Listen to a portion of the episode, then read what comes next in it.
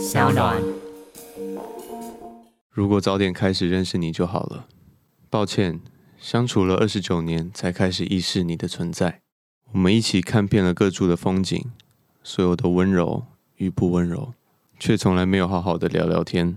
而你感觉不太想让我靠近，我也害怕靠近。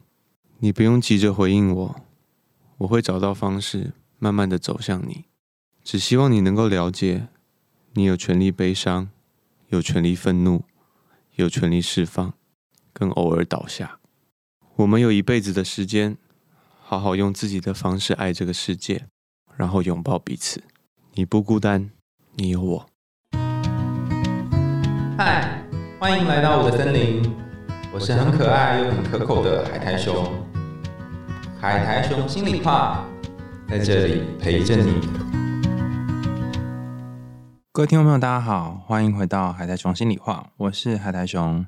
刚刚大家听到的这段声音是李玉玺在全新专辑《厌倦》MV 最后的独白。有人说，表面开朗的人，内心其实是脆弱的。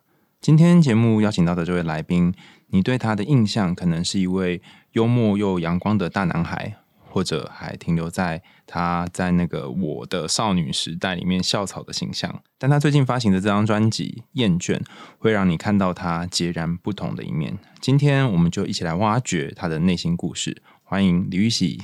Hello，大家好，我是李玉玺。你怎么一副很 chill 的样子？对，你刚刚在念那段的时候是什么感觉啊？呃，因为在写这个东西的时候，第一个触发这件事情的时候，是心理智商是希望我写一段话给自己。哦，对，然后在当下我是不太愿意的，我觉得我还没准备好。对，然后结果专辑企划听了我的歌之后，也给了我相同的建议，就他希望我写一段话给自己，然后作为专辑的概念这样子。嗯，那这两边工作跟心理状态都同时叫我做这件事情的时候，我就想说，好，不然这上天的安排。对，就就做吧，这样。然后就在一天静下来的时候，在在自己房间里，其实写很快，我大概二十分钟就写完，嗯，然后也比这个原本的再长一点，嗯，对对对。然后写完之后，的确会有一种，诶，我好像开始开启了一个靠近自己的一个脚步吗，还是什么的这种感觉？对，你写的这段，我觉得很动人的地方在于，就是 MV 里面那个厌倦 MV 不是有很多个用气泡做的那个人吗？嗯气球人气球人，就是其实我们每个人心中有不同部分的自己，有一些可能是比较好强，有些人可能比较脆弱啊，嗯然后有些比较温柔，各个不同角色。那我很蛮好奇的是，就是你怎么有办法遇到他？就是你第一次遇到那个二十九年，嗯才意识到那个部分是什么时候？呃，我在去年疫情的时候，就是在我写完《厌倦》这首歌的时候，呃，怎么说？我以往写歌都是比较经过设计的，就是我会想说，哎，今天要写什么主题，嗯，或是比如说我感受到啊失恋，那我失恋，我想要用什么文字的逻辑去诠释这个感觉，嗯比较是这样。但是这一次因为疫情的关系，所有人都慢了下来嘛，嗯对，那我对于写歌的压力就没有这么大。那在那个时候，我只是一个随便弹的吉他，然后放着，然后就莫名其妙的就没有想太多的就写了《厌倦》这首歌。嗯那写完之后，我才回头看我的歌词，然后发现说，哎，我怎么写的东西跟以前差这么多？然后我才开始思考说，为什么我会这样写？然后就这样一步一步的，好像开始走进自己那个关起来的门那边，然后情绪就突然就变得，一瞬间就突然觉得我离世界很远，然后突然对世界没什么感觉，然后开始失眠，开始失忆，这样。哇，对，就是突然有很多征兆，然后好像都是在告诉我说，我开始必须要去面对我以前一直都没有在面对的事情了，这种感觉。哦，嗯所以它有点像是从下面泉水突然涌出来这种感觉。对我觉得有点像是音乐这件事情给了我一个线索，然后让我去往这个方向走的时候，慢慢发现一个可能很大的伤口在那个地方，这样子。嗯，嗯嗯，所以那个伤口后来你去看它的时候，你发现它是什么？我现在还在寻找，但是的确，我觉得对我帮助蛮大的。我发现很多自己以前认为的事情不是那个样子。哦，比如说，比如说我在爷爷跟外公的葬礼上，或者他们过世的时候，我知道我自己是完全没有眼泪的，就是没哭。在那个当下，我是对自己感到很生气的。嗯，对我觉得自己怎么可以这么冷血？嗯，就是我跟家人是很亲的，也不是说很久久才见一次面的，我跟他们都关系很好。那为什么在送他们一程的时候，我连伤心的感觉都没有？对，在那个当下，我就觉得自己很冷血，然后开始怀疑自己是不是天生少了一个感情。嗯嗯，对，因为我在日常生活中都是不哭不掉泪的人。对，然后直到我去看了心理咨商师，然后跟他聊了天之后，他才告诉我说，其实很有可能是我情绪太丰沛，然后因为我害怕失去控制，所以我把这些东西全部都关起来了。哇哦，对，所以这对我来说是一个蛮大的解放，就是原来我不是一个冷血的人，我只是害怕自己失去控制或是怎么样这样子。哇哦，所以你小时候是一个很容易把情绪展现出来的人，好像好像在很小很小的时候会，但是可能从呃，因为我们家是一个很注重饭桌礼仪或是礼貌的一个家庭，所以比如说呃，在吃饭的时候。不能吵，不能闹，然后看到长辈要怎么样怎么样，要笑，要干嘛？然后或者是爸爸也小时候也讲过，说男生不能哭，就是很多这种东西会让我告诉自己说，这边不该有这个，不该有这个，不该。然后最后就变成，呃，我把这些情绪都关闭了。哇，对，好像你的情绪本来有很多，但是这边被挡起来，那边被挡起来，然后最后被关在一个棺材里，因为四周都是不能出去的地方。对，所以我就也习惯了，我就这样一直生活了。因为呃，智商师也有跟我说，他在跟我聊天的过程中，常常会有可能我开头讲一两个字的时候，他可以感觉到情绪，可是到后面我就会直接消失，就是我自己都没有意识到的东西，就是我身体已经有机制会阻断我有任何情绪的波动。嗯嗯嗯，可是其实情绪要把它藏起来是很不容易的，所以理论上来讲，它应该有些人会就是展现在身体上。比方说，我是一个很敏感的人，但是我跟你一样会觉得说，好像我就没什么情绪。可我的心理师就告诉我说，哦，没有，其实你的身体很敏感，很容易紧绷，或者是哪里会酸痛之类。那你那些情绪之前你还没找到它的时候，它是在哪里呀？我也不知道哎，我我但我一直觉得他一定是在心里某个地方，对，但我我还不知道，对我目前还没有真的找到他。这样，在你有印象当中，好像都没有有让你呃，可能心情很起伏的时候吗？从如果说真的很大的东西的话，像我刚才说失忆嘛，就是比如说呃，爷爷跟外公过世，我是完全不记得的，我自己的。感觉是这样，就是我好像情绪没有被释放的事情，该释放但没有释放的事情，我就会慢慢忘记。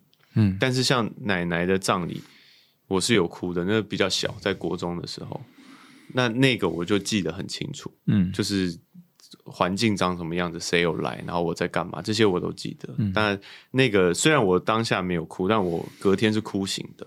对，那个那个就是我觉得我情绪有释放出来。那在爷爷外公这个就是从头到尾都没有，所以最后我是完全不记得。哦，嗯，就是我们前几集刚好就会讲到这个，他在讲就是一个人的事件记忆，就是记忆是怎么产生的，其实就是你在发生事件的时候，你有情绪，嗯，情绪越多，你就会记得越清楚。那随着时间，如果情绪越来越不见的话，你就会忘记这件事。但万一你当初扣顶就进来的时候就已经没有情绪，那就不可能记得啊。对，嗯，我自己发现就是这样，就是我好像会，我的失忆来源就是这个，就是我没有情绪，一开始就没有情绪，那就不会记得，然后最后就变失忆这样子。因为我在想说，你爸在小时候可能会跟你说要有家教要干嘛，那那时候你都不会有什么反抗吗？或是觉得不舒服吗？我的印象里好像没有，因为从小是很崇拜爸爸妈妈的，所以就会觉得他们讲什么都会是对的的那一种感觉，嗯。对，所以可能就很很顺的就听话了吧。哦，对，因为相对的，他们也给我蛮大的空间的。哦，所以反而给我很大的空间，我就变得很自律。我觉得都给我这么大的空间了，我就不要伤害他们，不要做他们不喜欢的事情。如何在给你很大的空间，又给你一些哦怎样做是有规矩的？像什么？就是比比较会是说，我妈对我要求的时候比较是这样，就是我没有要求你什么事情，我只希望你这样。我你懂吗？什么？就是妈妈妈妈平常已经没有对你有什么要求了，对不对？这样，然后说嗯，然后说那你可不可以就是你只要做到这件事情就好，就是有点类似这样，然后就讲了一件事情，我好像就会被制约住，就觉得啊，对，好，那我不做。但他讲了一千件这样，所以整体算也没有到非常多。说实在的，我的确家里算是一个真的会给我蛮大空间的人，但是我觉得可能随着这样子的。这种我给你空间啊，但同时又会害怕我走歪，所以就会扶一把扶一把的这种状态里，我会变得更小心。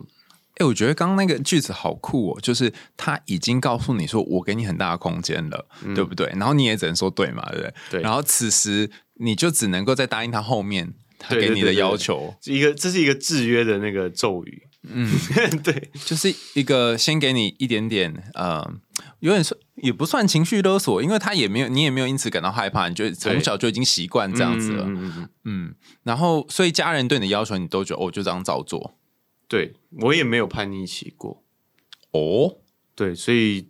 可能现在正在是我的叛逆期。对，我也在想这件事。哎，就是我们之前也讲过很多童话故事的分析，里面主角都是会经历一个叛逆期，嗯，他才能长大嘛。那是因为你就是跟着家人，他们要怎样就怎样。对，嗯，所以在你出道的那段时间，也都是爸爸说什么就怎样，妈妈说什么这样嘛？也，我觉得也没有到这个程度啦，就是比较是我已经知道怎么样他们会不舒服。哇，我觉得是这样。对，我觉得是这样，所以我自然就不会做这些事情，然后我也不会去想说我应该要做这件事情吧，因为我想，我都只会做该做的事情。我觉得我本身的个性也是这样，嗯，对，就是我太习惯所有事情都一定有对错，那我要选对。哇，对我连智商师在最一开始见到我的时候跟我聊天，然后会问我说：“哎，那聊到这里，你现在有什么感觉？”我第一个脑袋跑出来的反应是我现在要什么感觉，我该有什么感觉，应该是这样说，或者是他想听到什么感觉，我的脑袋都在想这些，就是会很服务大家的心情，或者是这件事情是对的，那反正想要的事情是不对的，所以我做对的事情就好。哦，对，你曾经有想要过什么，但是你觉得是不对的吗？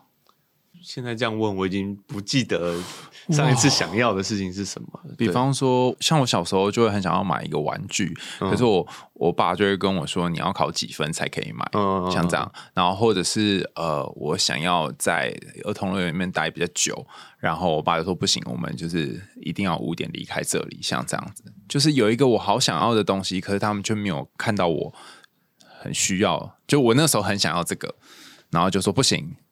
你一定要这样这样这样，我觉得好像没有哎哦，对，因为很多事情都是后来听妈妈讲的啦。她说我们小我小时候是一个就很幸福的人，因为就是去玩具，我每天都会有一个新的玩具。嗯，对对，就是我只要摸摸那个玩具，爷爷或奶奶就会买给我。哇，对，所以我就是很幸福啊，许愿就得，对我就是只是可能只是逛玩具反斗城，然后就摸了一下。就放进篮子里了，这样。哦，对，所以好像没有你这一种事情，但可能也因为他们这样子给我这么多的爱，我就会更害怕去伤害到他们。哦，对，我不确定啊，这这都是我还在思考摸索的东西。你刚刚讲这个，我就觉得。呃，好像比较少人会谈到这个，就是来我们节目来宾，有些时候是小时候过得很苦，有的时候是呃物质生活很匮乏，但你刚好是一个恰恰相反的情况下，就是好像你要什么几乎都可以拿到物质上面，或者是你生活上，是这样吗？我觉得我算是啦，就是比比较起来，就是父母很愿意在我身上。投入，但是情感上却我们有一个重要名叫叫做童年情感忽视，嗯，就是他在你小时候却是呃希望你不要有情绪的，或者是你几乎没有顾到你的情绪，对，好像是，就是从小就觉得生气是不对的，伤心是不对的，哭是不对的，就是这种东西都是不该出现的东西。哦，对，还有一个就是因为我们家是小时候是大家庭，就是爷爷奶奶、大伯。都住在呃，跟我爸妈，我们是我们几个是住在一起的，这样。嗯，所以我妈说我只要一哭，就会门门口就会有三四个头这样探进来看，就是在开始指责我妈怎么会让我哭这样。我觉得其实我在小时候应该是感觉得到这件事情的，就我也不想让妈妈为难，或是也不想要让家里太担心我怎么样，所以就会选择好，那就不要有这些情绪。所以其实你不是不要有这些情绪啊，你是很敏感到在你要有情绪之前，就得先看到别人现在遭遇到什么，或可能之后会怎么样。嗯，我觉得有可能是这样，因为智商师是这样告诉我，就是我可能从小就太敏感，但是我不知道怎么去把这些我吸到的情绪去释放，所以我就会干脆关掉、关掉、关掉、关掉。哇，嗯，那后来你就因为呃可能记忆的状况，或是睡不好状况，就去、就去咨商嘛。对，嗯因为呃有一段时间比较严重是，只要我妈进房门来关心我，我就会生气。就是我觉得有点太严重，我已经开始把身边我爱的人都推开了。因为我倒是有一个相反的想法，嗯我觉得你终于生气了。但是，但是这个东西是不健康的吧？我觉得，就是虽然我的我终于有情绪，但是我是对于好意是把他们全部推开。就是他们可能知道我最近都睡不好，他们就会过来说：“哎、那你要不要哎、泡个澡啊，或者什么样的这样子？”这种这种善意的，而且也是温和的靠近。但我就是在你们走开这样。嗯，对对对，是在这个所以。你妈有被你骂走？我就是会非常不耐烦，然后那时候的另一半也是被我这样对待，这样，嗯，对，所以就是我谁都不想见到啦。那个时候，那你那你每天都在床干嘛？就在床上，上，对，就这样。对，有时候听听歌，有时候写写歌，这样然后这样躺一整天。差不多。看剧，就是做一些不需要劳动的事情。嗯，对，然后朋友约也都不太想出去，这样。那你不会躺到自我厌恶吗？会啊，但是就是啊，好厌倦哦。好，那反反正也就这样吧，这样的这种感觉。就我每次躺在就越床上都感来越越来越放飞，也不能说放飞，就越来越没有那个动力起来了。嗯，嗯，慢慢烂掉的感觉，所以我就会开始觉得这样不行，我得解决这这件事情。哎、那我觉得你这个点反而可以让我们很多听众可以知道说到底是发生了什么事。就是，嗯通常烂到最后可能就一直烂在那里嘛。这什么样的机缘让你就是开始哦不行，我要去找治疗师，或者我要救我自己？最大的一点，一个是我发现我失忆，然后一个是我真的在让我身边的，不管是感情上的关系变糟，或者是亲情、友情，这这这些东西，都因为我现在这个状态正在变得越来越糟糕。就有一天他们可能离开你的房间之后，你开始去想这件事。对对对，就是可能晚上睡不着的时候，就会开始想这些，然后我就觉得，所以我到底怎么了？我很想知道这个答案。嗯对，那开始思考一些方式啊。那智商是我觉得会是最健康的管道，这样、嗯对我来说，所以就开始跟经纪人们讨论，这样，嗯然后就就开始去做这件事情。哦，哇，那你也真是很勇敢哎！因为我也认识许多艺人，他们说哦，自己遇到状况，然后就不太敢去智商，因为可能很怕其他人会有什么标签什么之类的。哦嗯对，我觉得呃，怎么讲？就我一开始也有点担心，可是后来知道，可能因为在美国待过一段时间，然后或者是美剧这样看，都会知道心理智商其实就是很简单的聊天，只是有个专家他可以引导你，然后陪你找出你的问题。嗯对，就是所以用比较健康的心态去去做这件事情，有点像心灵保养的这种感觉。嗯对我我也觉得这一张专辑，同时想表达的，或者是告诉大家，就是你并不是只有生病了才需要看心理智商，嗯你只要有任何对自己的疑问，你都可以去做这件事情。嗯。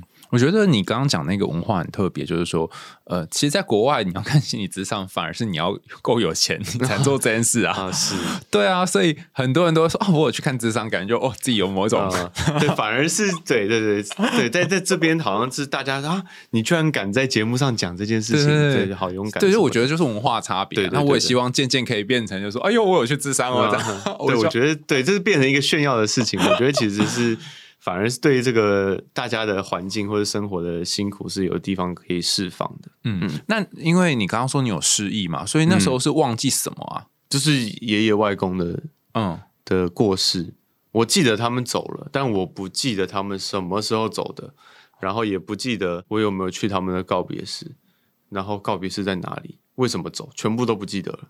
那你怎么现在有办法说这一段？因为家人跟你说，哎、你不记得外公走了吗？这样吗？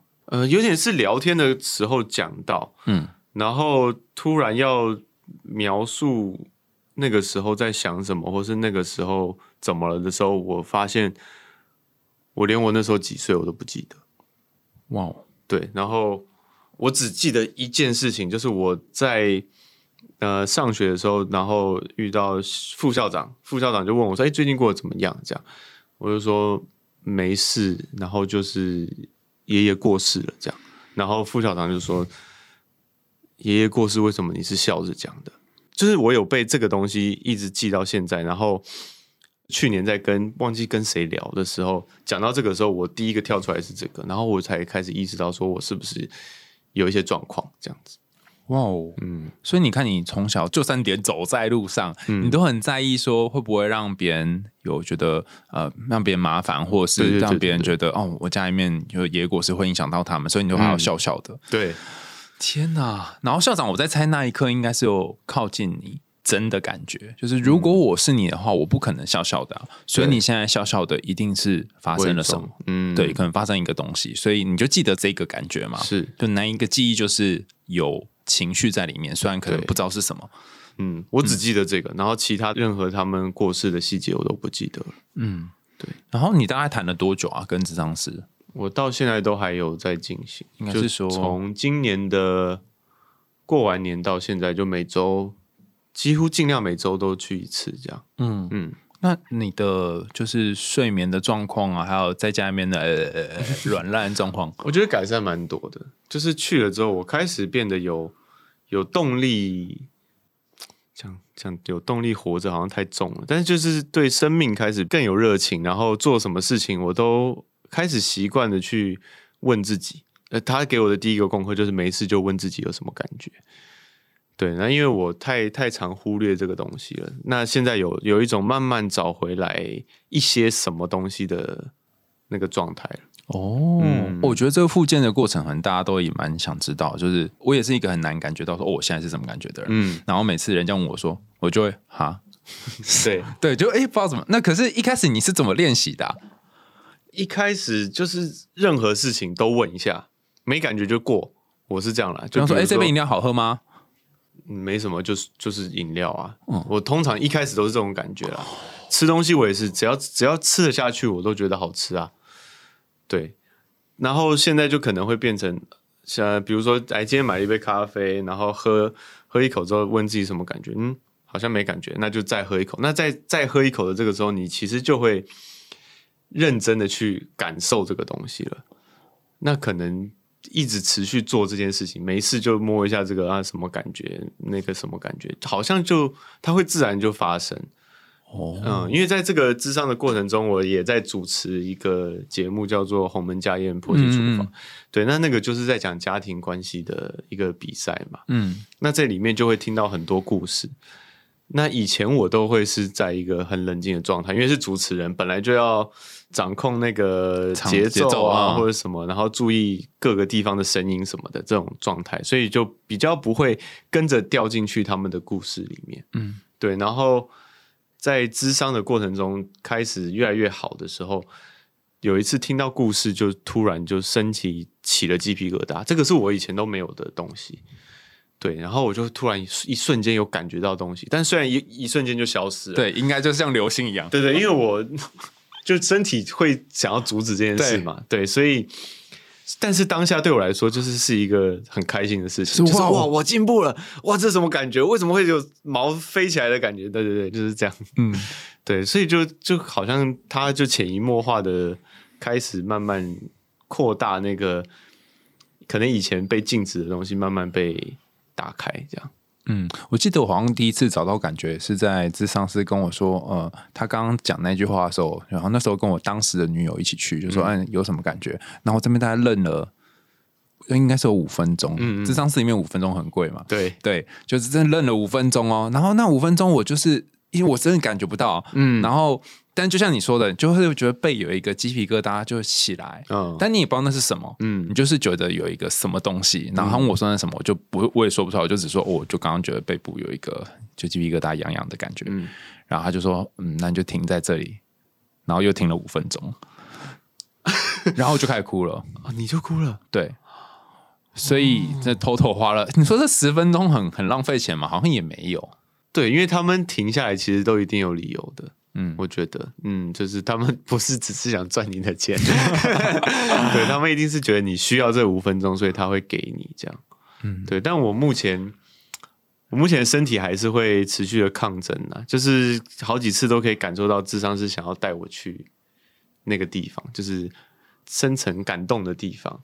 但我的，我最近开始明确的可以感觉到我的那个心理跟身体正在严重的拔河。哎、好有趣哦！身体要怎么抗争啊？因为我我发现，就以前可能不会意识到的东西，但是现在因为开始会去稍微在意自己的感受之后，它就会跑出来。比如说，智商师开始往刻意有点想让你有想哭的感觉，他有时候会做一个这样的氛围嘛，嗯我就开始看时间。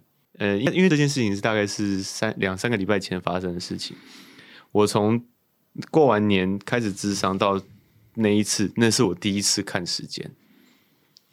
对，然后我就是瞄了，然后发现剩十分钟，我就我就说，我就自己内心就突然冒出声音说：“不行，只剩十分钟了，你等一下如果哭了怎么收拾？”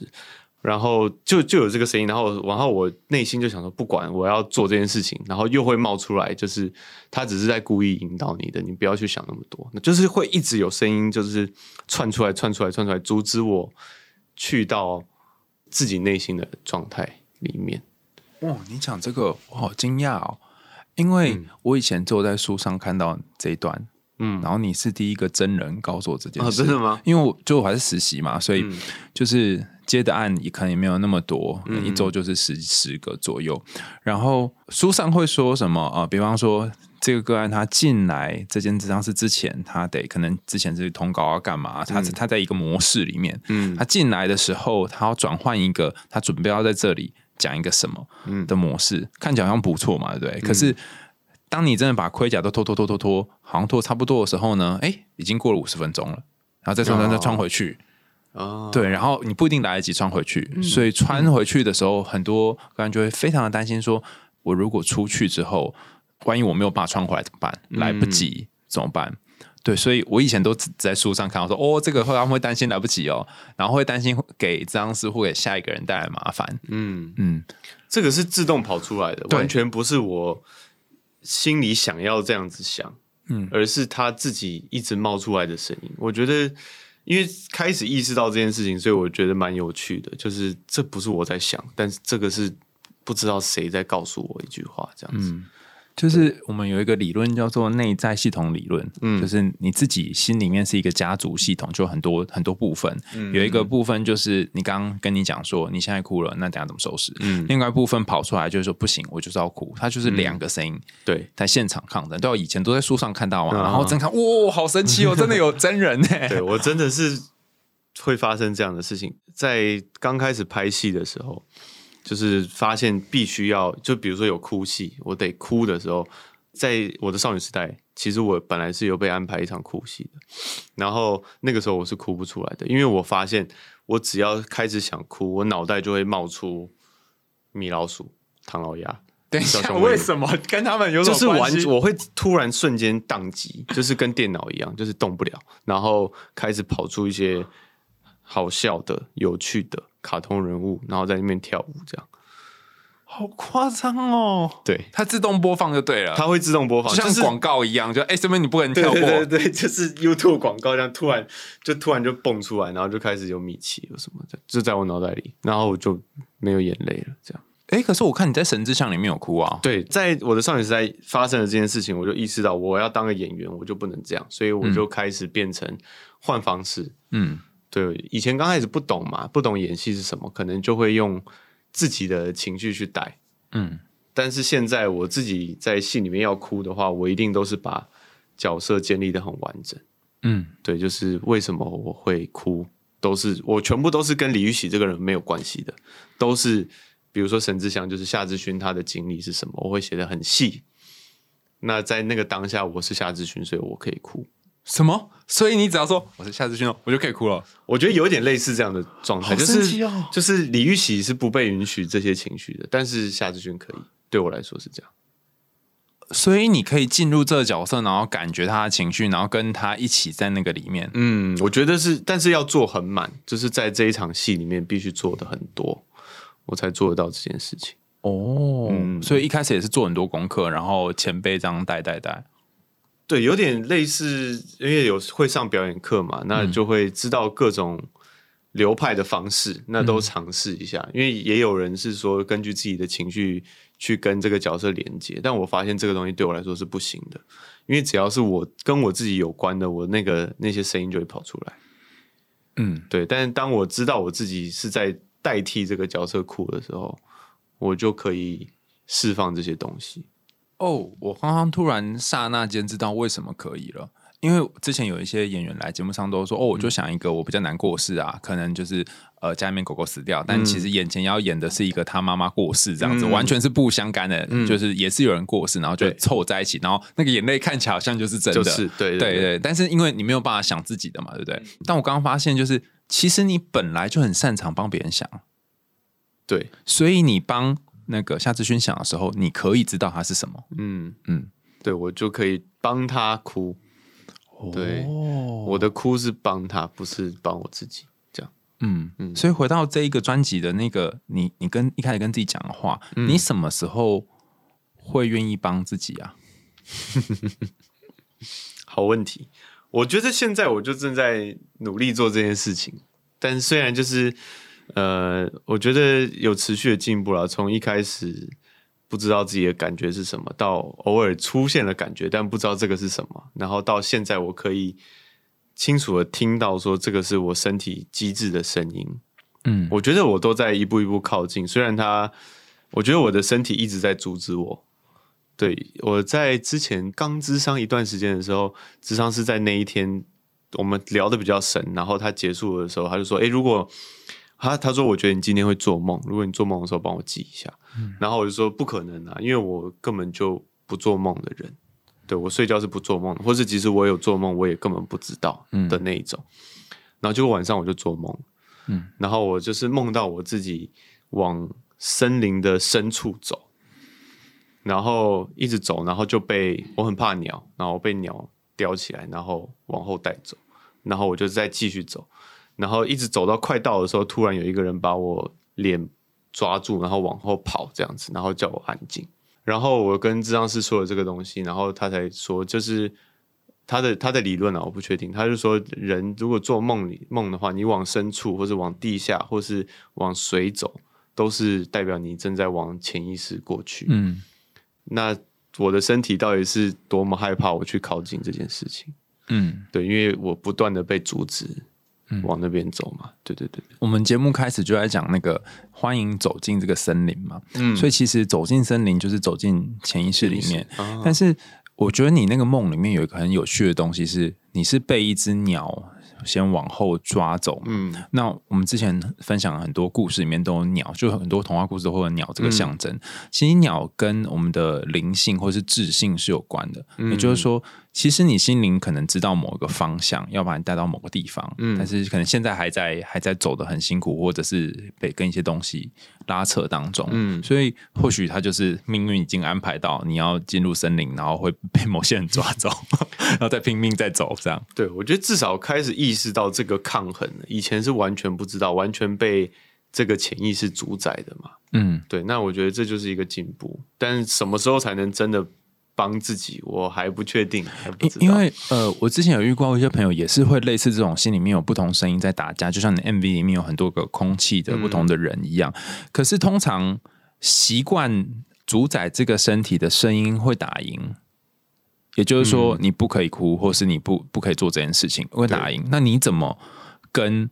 那个阻止你的声音对抗，因为这个是很困难的。那个小的自己是很难长出来的。嗯，你是怎么跟他们？现在怎么对抗我还不知道，因为我现在才意识到这个这个敌呃不能说敌人啊，这个对手。哦，所以每次打一打就在现场，哎、这样你就没了。以前是我完全没有发现，这智商是刚才跟我说，你刚刚是不是有在抗衡？我说没有啊，就是我没有。他但是他会说，比如说我们聊一聊，他说他看到我眼睛红，然后他说我只要这样子动一下就没了。哇，他说我就会马上变回一个平稳的人。他说他才刚抓到说，哎，好像有一点情绪可以把它调出来的时候，我只是比如说手动一下，换个姿势，脚换一下就变回来了，我就变回原本那个稳定平淡的人。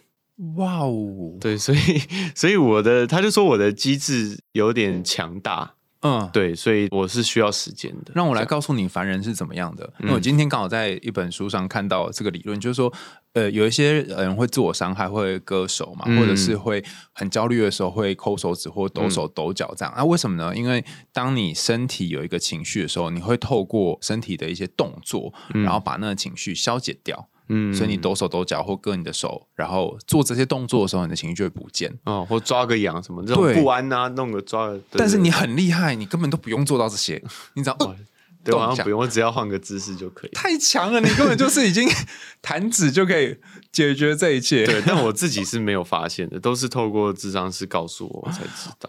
嗯，那因为虽然刚刚讲的都是两个爷爷，有爷爷跟外公，外公可是我记得你里面有一首歌是整张专辑哦，我最喜欢的歌，就是因、对这首歌就是呃叫做《Summer Fades Away》，对，非常喜欢。因为我今天下午在签我新书，在签名的时候签签，然后一听听到厌倦就越越签越厌倦，然后后来突然《Summer Fades》，我觉得哦，这首好轻快，好喜欢哦，对，然后就一直 repeat 那一首歌是。那一首歌是在写你跟外婆的事吗？对外婆是在我去年过世的，嗯然后是在六月的时候，在他离开之后，我就一直想要写一首歌给他，但是我就是我这个心态嘛，就很容易想逃避情绪，这样，所以就变得我一直都没有动笔，一直到我想写的时候，就已经过了一个夏天，这样，所以我叫我写歌名叫《Summer Fades》，我也是这个原因。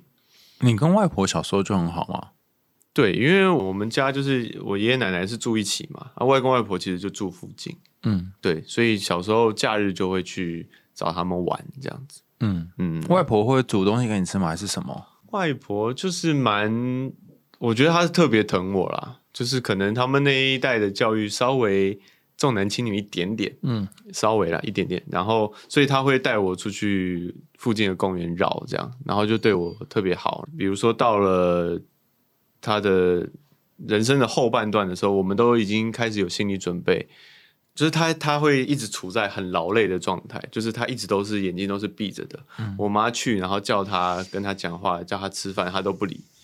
但我一去，他就他听到我的声音，或者只要我碰他，他眼睛就会睁开，然后会对我笑。就是我可以感受到他在用他最大的力气给我一些回应，这样子。嗯，对，然后我只要喂他吃东西，他嘴巴都会张开，这样。嗯哇，对，所以到后后段时间，我很蛮长，就会尽量啊，工作之余都会陪妈妈去看看外婆。因为我如果你妈妈去的话，没什么效果。对，他去的时候说已经没用了，因为他最常去这样。哦，原来是这样啊。嗯，那外婆走了那时候，你有有哭，也没有哭。没有，那个时候我还没开始看智商，我也还没意识到自己的状态。嗯，但那时候就是也没有特别的什么感觉。嗯，就是现在回想的话，我那个时候会一直想说他是喜上，就是他他身体的病痛没有了，这样，所以我不我不确定这个是让我不会哭的一个方式还是什么，但是的确就是妈妈或者是身边的其他家人都哭的蛮惨的，这样，嗯，然后可能我就会觉得我必须当一个在这个时候照顾他们情绪的人吧。你没有在这个时候照顾他们情绪，你 always 都在照顾他们情绪啊。好像的确是有就是从小到大，你都是当那个照顾别人情绪的人啊。对这这一点可能是跟爸爸学的吧，因为爸爸他也是这样的人，就是很坚强、很坚毅的一个人，这样嗯对，所以不知道欸我我会有感慨，这样就是啊，外婆也走了，这样，嗯。可是没有那么多难过到不行的那个情绪，这样，嗯。嗯。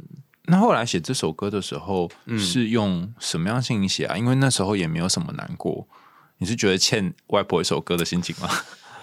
呃，我觉得是有一种我再不写，我就不会记得了的这种感觉，因为我开始发现我失忆嘛，就是爷爷跟外公这件事情，然后我觉得如果我不写这个东西，那我这些目前还存在的记忆可能会消失，所以我想要写，我想要把这个感觉记下来，这样子。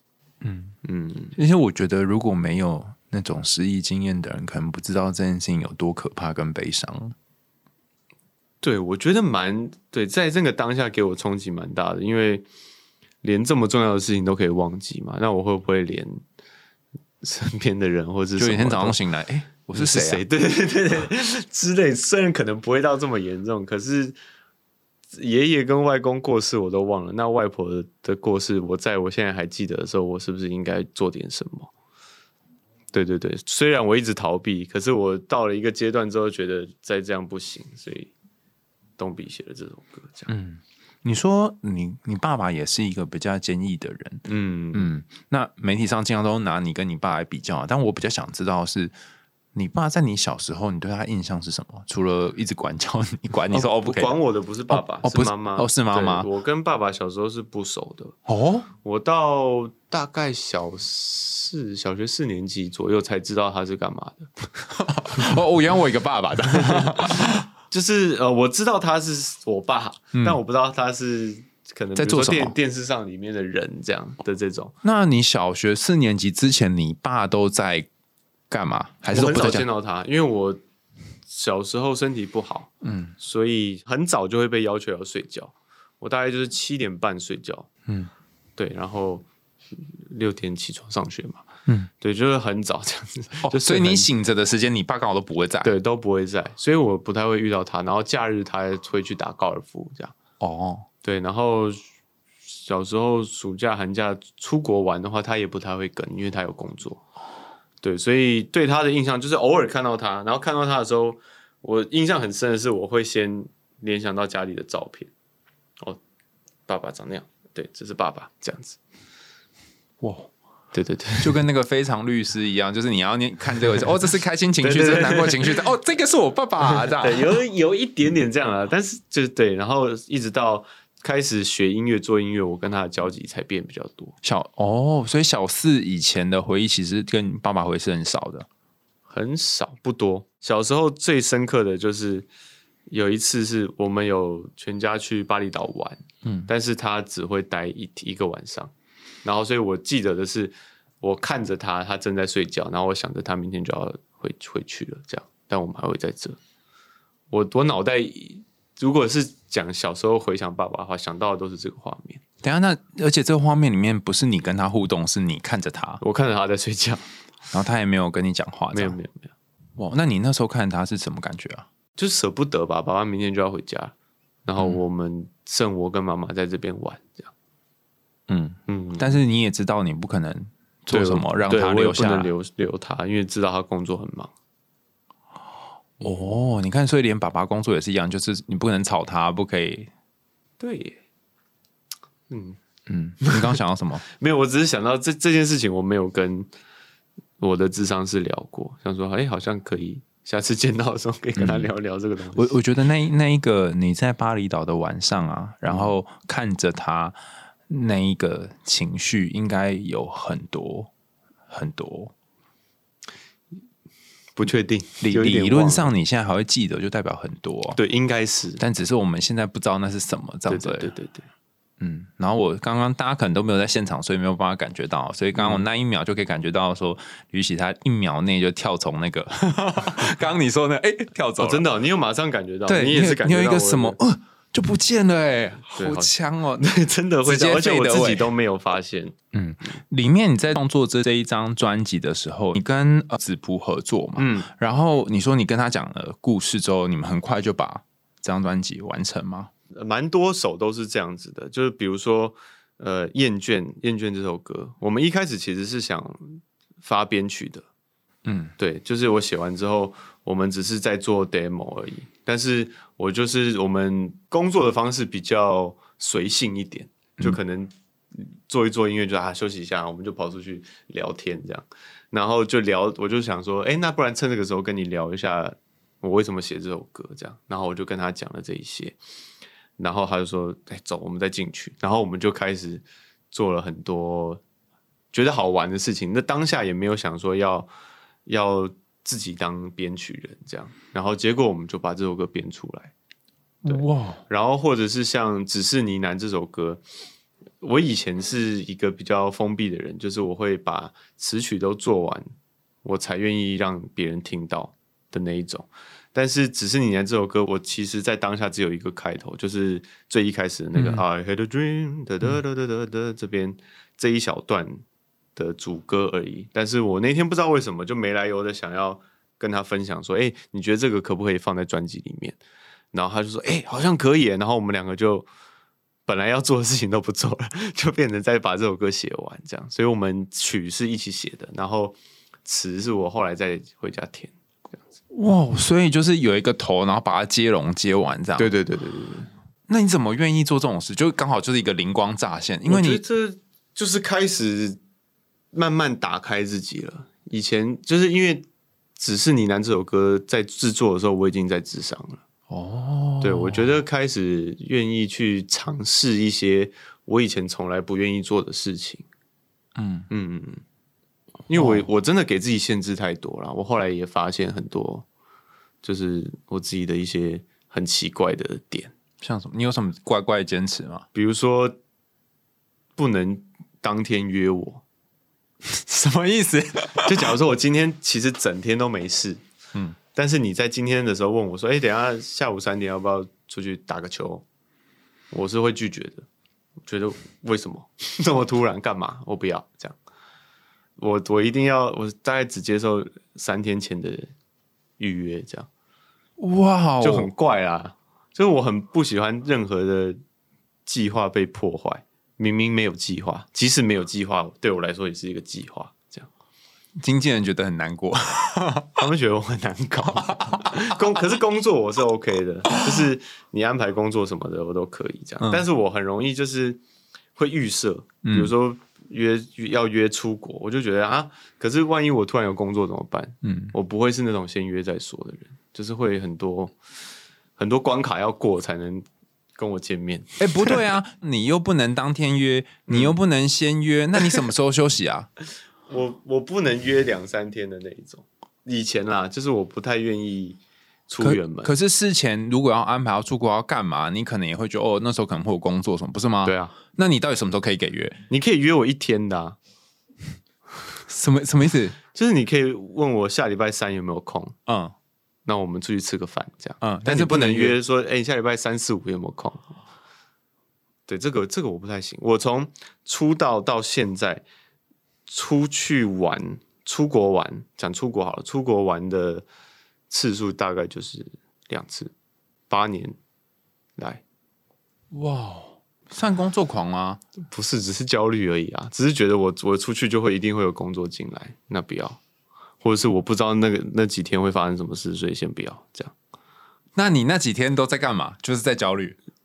你说真的放假的时候吗？对啊，就过了就就不会想到说他本来约出国的。没有啊，就就做正常的事情啊。哦，对啊，哇，我这真是好神奇的怪癖哦，很怪，我很怪，而且而且，假如说你是约我下礼拜三，我也不会现在就告诉你可不可以，我会礼拜一再告诉你。那请问从现在到礼拜一，你之间你在做什么？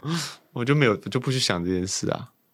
反正我就是一个很讨厌的、很讨人厌的人，就很难相处。但我现在不会，我现在就是你当天约我，我也会，我 OK，我就会去。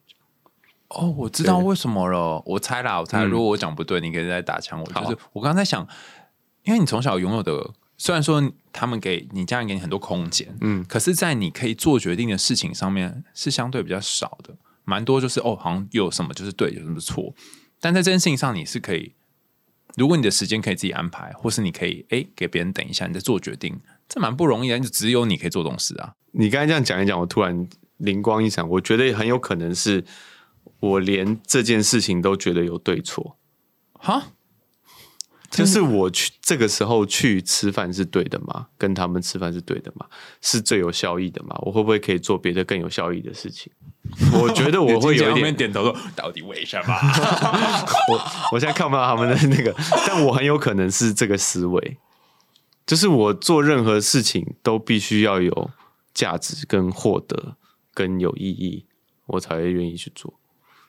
但是这件事我正在改变，我正在说服自己，并不是每一件事都一定要有意义。嗯，就是那个我们心理学有一个名词，就是称这样的人叫做极大化者。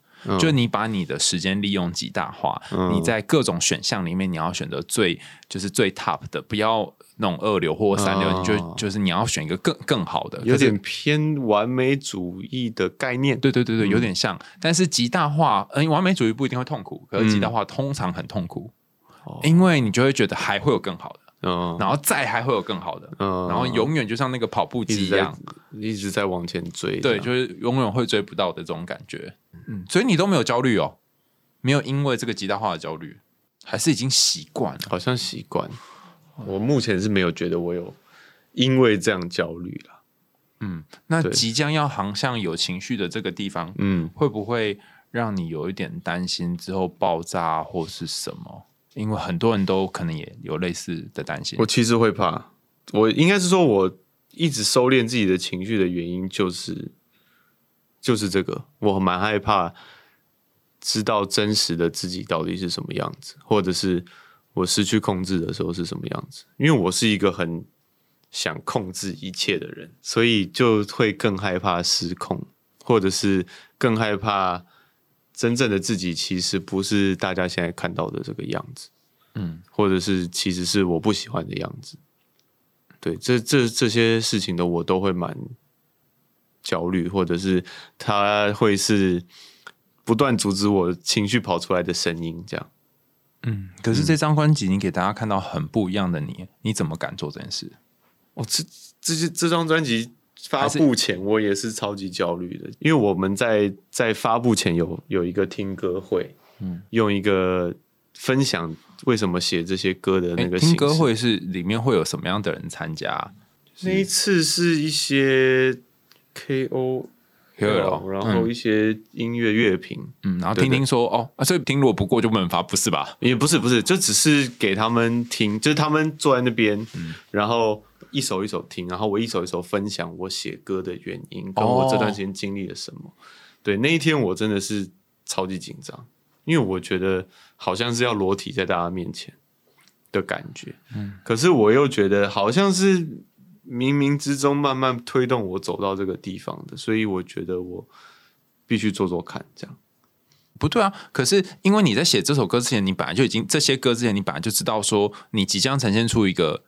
新的东西给大家看。我其实写出来的时候没有预设要发，我写歌没有不会用我一定要发行的这个心态来写，因为写歌比较像是我一个情绪的出口或者是日记的概念。嗯，对，所以写完不会想那么多。哦，所以到那一天是决定说好像要发了。没有没有，就一步一步进入制作物的时候有发现，但是我还没有意识到说我必须分享这么多才能让大家理解这些歌的意义。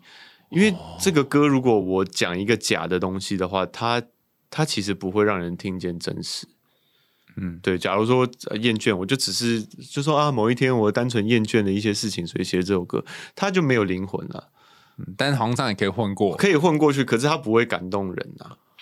那但是我想要做的事情是，我这些真的是我当下真实的感觉，然后我想要分享给可能正在经历这些事情，或是。曾经经历过这些事情的人，告诉他们，就是其实你也不孤单，就是你不不是一个人，大家都有经历过这么辛苦的过程，这样子。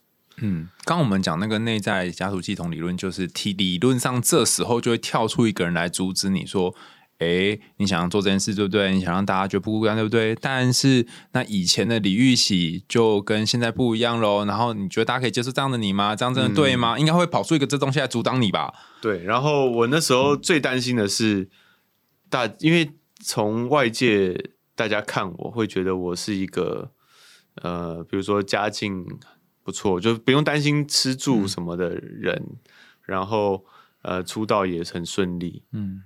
有什么好不爽的？有什么好因为一篇 IG 有写嘛，对对对对，我我是蛮担心这件事情的。但是跟智商师聊天的过程中，就有发现说，其实这这些痛苦、这些伤心是不该被拿来被比较的。对对你有什么感觉，你就要有什么感觉。我觉得这个东西也给我一个蛮蛮重要的一个 punch，就是让我知道说我可以有情绪。嗯对，因为可能我以前都会被这个东西包住，我知道我我我不该有，我我认为我不该有，因为我已经很幸运了，我已经很富足了，生活比我苦的人更多，所以我不能有这样的情绪。我觉得这个东西也有也有给我一定程度的束缚，这样，所以直到这个东西被智商是解开之后，我就会觉得说，好像需要有一个这样的声音，也不能说我一定就是这样的人，只是我觉得我可以试试看做这样的事情，就是告诉大家，即使像我这样的，就是算过过得不错的人，也会有这样的情绪，所以你更可以有这样的情绪。哦，对，然后这个音乐，我觉得还是会传达到一些人的心里面，即使他没有被太多人知道，也没有关系。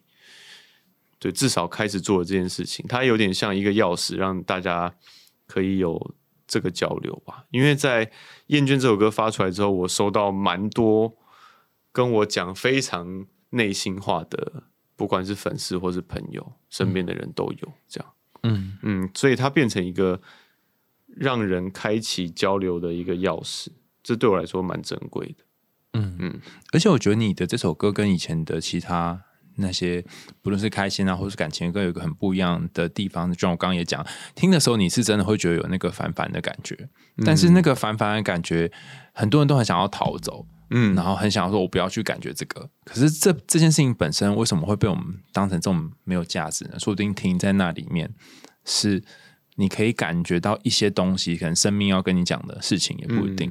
嗯所以大家可以进入这个歌词，像 YouTube Music 它是可以整张专辑，然后就是但你要你要付一个费用，然后他就可以在那边听到。然后嗯大家如果真的听的话，你就会觉得哦，好像可以体会到 MV 里面那种躺在里面的，躺在那个地上，然后什么都不敢不想做啊，然后怎么样啊？的感觉，这样对，因为我觉得我我现阶段会开始学着感谢自己，嗯，对我就会觉得，哎、自己比如说在这个时间点做这个决定，出这样这张专辑，然后去做智商，然后可以跟你聊这些，对我来说都是一个很有收获，然后很有价值的事情。嗯，对，以前假如说我今天只是出了一个跟以往差不多的风格的专辑，然后来这边，你问我这些，我可能都回答不出来。但但就是因为我经历了这段时间，然后我真的去探索了自己，然后开始认识自己，所以我才能在这里跟你聊这么多。